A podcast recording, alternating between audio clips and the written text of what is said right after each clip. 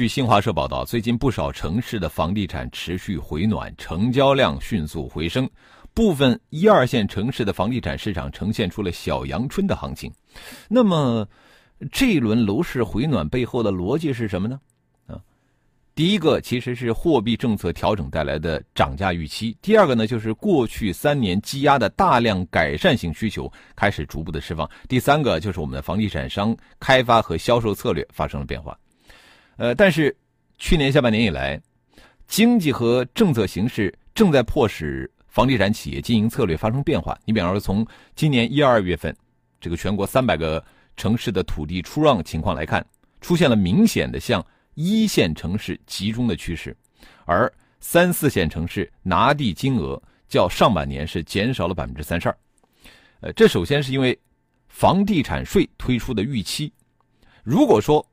要征收房地产税的话，那么就可能会导致二手房出现抛售潮，这个市场供给啊短期增大，会使得房地产销售出现困难。而房地产相对过剩的三四线城市的风险是最大的。那么从规避风险角度来看呢？房地产商最好的策略是在房产税出台之前，尽量的降低库存、降低负债。最近啊，国家发改委出台的一份文件也点燃了市场的这个热情，就是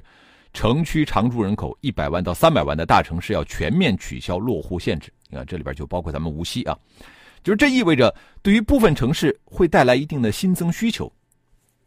但是啊，咱们公众其实不用担忧房价过快上涨，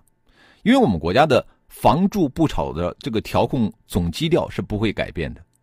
住房体系和住房保障体系也会进一步的加快完善，并且随着我们国家的人口结构和总量的这种调整，啊，因为现在人口一直在减少啊，这个住房的总需求出现了回落趋势，再加上房地产税出台的预期，所以说房价出现大起大落的可能性不大。